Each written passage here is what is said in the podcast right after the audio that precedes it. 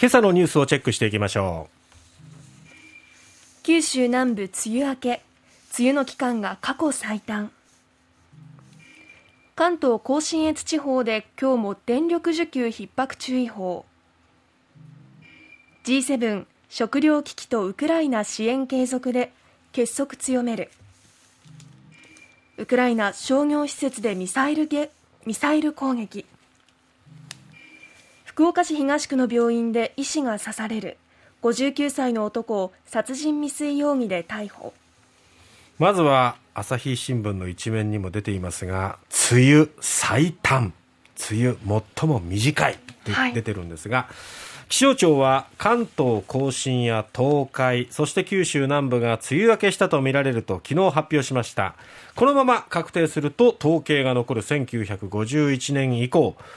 関東甲信東海九州南部この3つの地方ではいずれも梅雨の期間が最短最も短くなるわけですね。えー、今年は東海と九州南部では梅雨入りの発表が平年よりそれぞれ8日、そして12日遅れていたので、はい、記録的にこの早い梅雨明けによって期間が最短となっているということなんですね。東海でいうと梅雨の期間が13日間。2週間ないですね。そう。九州南部も16日間。はいそして関東甲信は21日間ということで、まあ、2週間から3週間ぐらいの長さでしかないはい、本当に短い。で、上空の偏西風が日本付近で北に大きく蛇行しているのが理由ということなんですね。はい、で、日本の南の太平洋高気圧がこの時期としては平年よりも本州付近に強く張り出し、ぐぐぐぐぐっと日本列島をこう太平洋高気圧が覆ってきているので、ええ、梅雨前線がかかっていたわけですけど、それがぐぐっとこう北に前線は押し上げられて高気圧の圏内に日本列島は包まれているということなんですね。まあ、これによっていち早く関東甲信東海九州南部は梅雨明け。あと7月から9月ですけれども3か月予報を気象庁発表しておりまして、はい、沖縄と奄美を除いて全国的に高温になる。世界中で異常気象をもたらすラニーニャ現象が昨年の秋から続いているためと。まあ、ラニーニャっていうのは要は冬は冬らしく、はい、夏は一層夏らしくっていうことですメリハリがあるってことですね。暑いくなるわけですよ。今日も34度から35度だってまだ6月ですもん。いや、ま、だだってまだって。まだ6月でこれだよ。群馬40度いっちゃってんだよ。そうなんですよ。どうなんの？7月8月って。もうちょっと、ね、ちょっと心配なのがね、はい、その梅雨が短いってことは、やっぱり節水の意識も持たなきゃいけないなということで、はい、福岡県添田町の油木ダムは今月3日に貯水率が20%を切って一時は13.5%まで下がったんですけど、はい、えー、昨日の段階では20%台まで回復しました。ただ50%から60%がまあ平年の貯水率なので極端にやっぱり低い水準は変わらないということなんですね、えー、九州北部ももう晴れ間が1週間ぐらい予報続いてますので、えーまあ、間もなく梅雨明けなのかなと思うと、ね、やっぱりちょっとこの節水は意識として持っておいた方がいいなと思いますね、まあ、水も電気もってところですね。そうですね。その電気なんですけど電力逼迫注意報が今日もと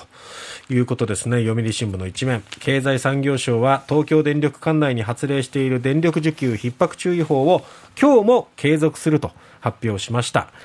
えー、エアコンの利用などで電力需要が高水準になると予測したということですね。初めて注意報を適用したのが昨日ですけれども大規模な停電などのトラブルは避けられたんですが、今後も電力需給は綱渡りの状態が続くと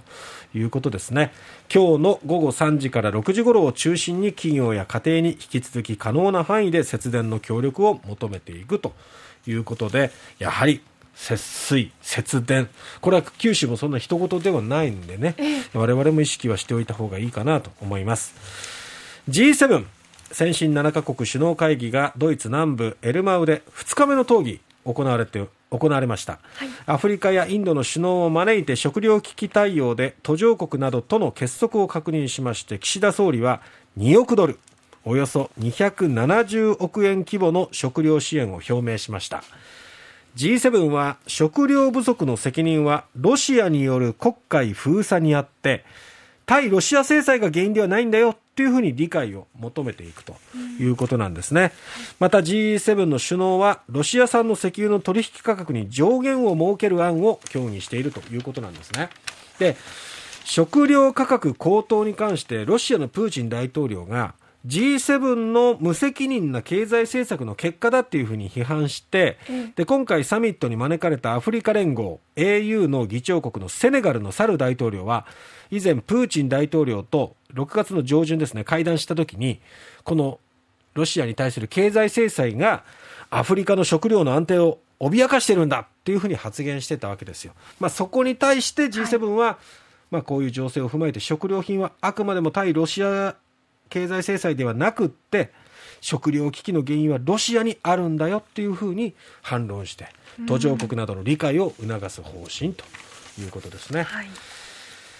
ウクライナ情勢ですけれどもウクライナの中部ポルタワ州の主要都市クレメンチュクでショッピングモールにミサイル攻撃があり少なくとも2人が死亡した模様ということです。新聞の一面に載っていますが大規模な火災になってます、ね、そうなんですよね。でこのモールには1000人以上の市民らが集まっていたという情報もあって犠牲者の人数が今後拡大する可能性もあるということですね。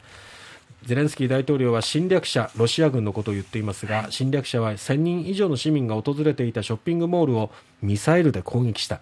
犠牲者の人数は想像すらできないというふうに SNS に投稿しているということです。昨日は集合住宅に、そして今日はショッピングモールにというニュースが入ってきておりまして、もう本当にあの民間人を巻き込んだこういった被害が続くっていうのはもう本当たまらない。心が休まらないね。無差別な攻撃は本当やめてほしい、はい、本当にね。福岡市東区の病院で医師が刺されるという事件がありました、はい、昨日の午前9時20分ごろ包丁を持った人が入ってきた先生が刺されたと、えー、福岡市東区の千早病院から110番がありました。えー、医師の男性を刺したとして殺人未遂の疑いで無職の川野二郎容疑者を現行犯逮捕したと医師は背中に2週間の怪我を負ったが命に別状はないと。いうことなんですね、えー、この逮捕容疑ですけども1階の診察室で医師を殺害しようとした疑いで、えー、書によると川野容疑者が診察室に入って患者を治療中だった医師の男性の背中を背中などを折りたたみナイフで複数回刺したということなんですね。でこの医師は、患者の診察を原則拒むことができない応召義務っていうのがあって、これが法律、まあ、医師法で課されているんですね。はい、なので病院はまたこの不特定多数の中から怪しい人なんてなかなか見つけられないですし、ましてや患者だったら普通に対応してしまいますよね。えー、あの大阪の事件などもね、記憶として思い出されますけれども、はい、なんとかこう医師を守る体制というのも築いていかなきゃいけないなというところですね。